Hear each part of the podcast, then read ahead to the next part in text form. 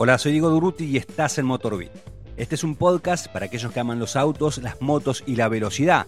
Todas las semanas te traigo historias y anécdotas relacionadas con el deporte motor y la industria automotriz. También entrevistas e informes especiales. Me puedes escuchar en Spotify, Apple Podcasts, Google Podcasts y en las principales plataformas digitales. En Motorbit vas a encontrar un lugar para disfrutar de tu pasión de una manera distinta. Hoy, Termas de Riondo, el templo de las dos ruedas.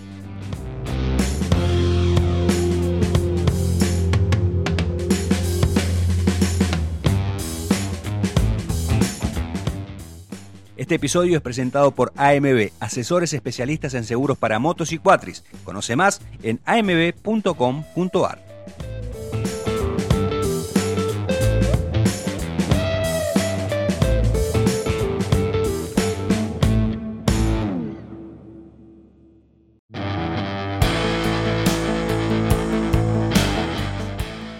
Durante mucho tiempo se pensó que solo el Autódromo de Buenos Aires podía ser escenario de competencias internacionales, pero el circuito de termas de Riondo, en la provincia de Santiago del Estero, se encargó de demostrar lo contrario. La historia de este trazado comenzó en 2007, cuando el gobierno santiagueño decidió hacer una inversión de 144 millones de pesos para construirlo a las afueras de la ciudad termal. El objetivo era uno solo, utilizarlo como estandarte para extender la temporada alta de turismo. La pista se inauguró en 2008 con una carrera de turismo carretera y a partir de ahí recibió a las otras tres categorías nacionales de referencia, el Super TC 2000, el Top Race y el Turismo Nacional. La presencia constante de estas divisiones y de otras de índole zonal permitió lograr aquella meta.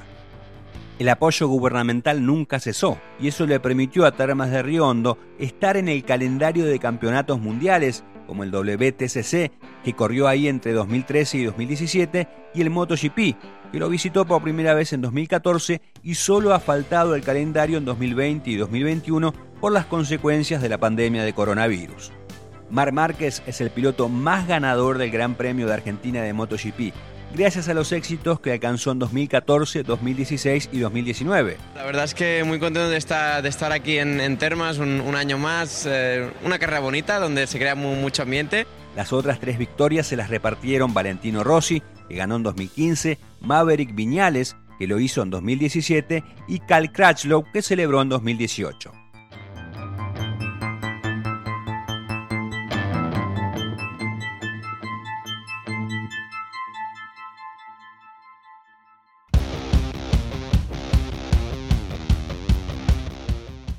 Desde que comenzó este proyecto en Termas de Riondo, el gobierno santiagueño invirtió más de 2.500 millones de pesos para mantenerlo y hacer las obras necesarias para contar con las homologaciones de la Federación Internacional del Automóvil y la Federación Internacional de Motociclismo.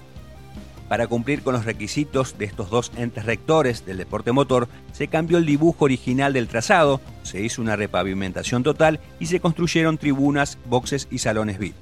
En febrero de 2021, un incendio destruyó la zona de los pits, que debieron ser reconstruidos. El estreno de la nueva estructura será en el Gran Premio de Argentina de 2022, cuando se recupere la fecha perdida en 2020. Además, el circuito se aseguró estar en el calendario del Mundial de Motociclismo también en 2023, 2024 y 2025. Dentro del predio de 250 hectáreas también hay un museo que cuenta con motos y autos de todas las épocas y un hotel el Termas 1, inspirado en Juan Manuel Fangio.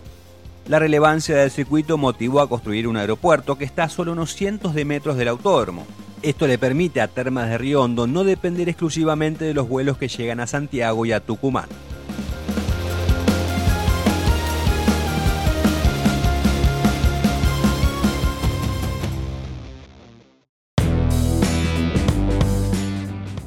Antes de seguir con este informe, te quiero contar que AMB, en su sitio amb.com.ar, no solo te brinda información sobre sus servicios para motos y cuatris, también tiene un blog con todo tipo de contenido para los amantes de las dos ruedas. En la descripción de este episodio te dejo un link a un post muy interesante en el que vas a encontrar al detalle el calendario 2022 del Mundial de Motociclismo que hará escala en Termas de Riondo el 3 de abril.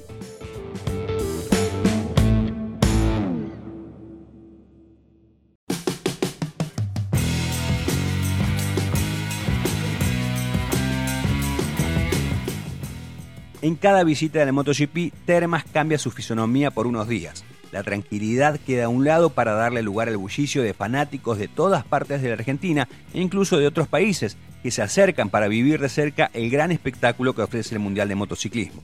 Nosotros es un sueño hecho realidad y esperamos disfrutar de la mejor manera este evento deportivo. La experiencia de venir aquí todos los años desde el 2014 que volvió el MotoGP a la Argentina es espectacular. Vivimos en Chile, nos vinimos en avión y aquí estamos encontrándonos con las motos y es un buen evento. Cada vez somos un grupo más grande de Ducati Bolivia que nos hacemos presentes.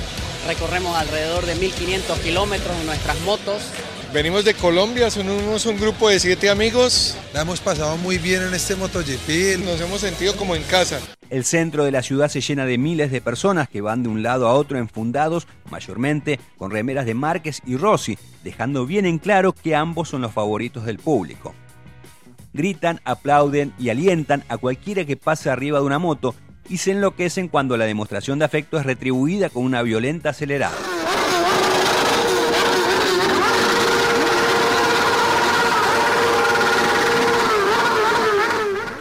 Obviamente Termas de Riondo creció al ritmo del impacto económico del deporte motor con el motociclismo como estandarte.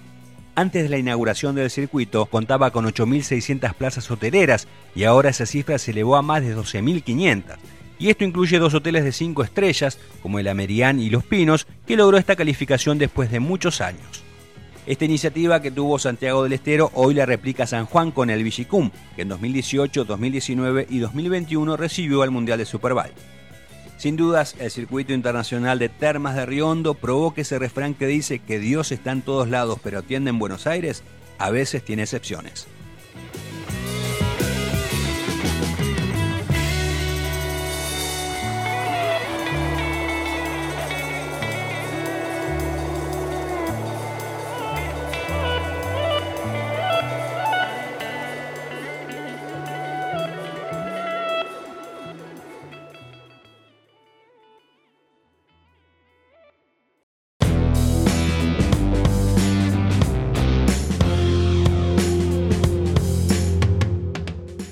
Espero que este informe te haya gustado. Me puedes seguir en mis redes sociales en arroba Diego Durruti y también en las del podcast en arroba MotorbitARG. Hasta el próximo episodio.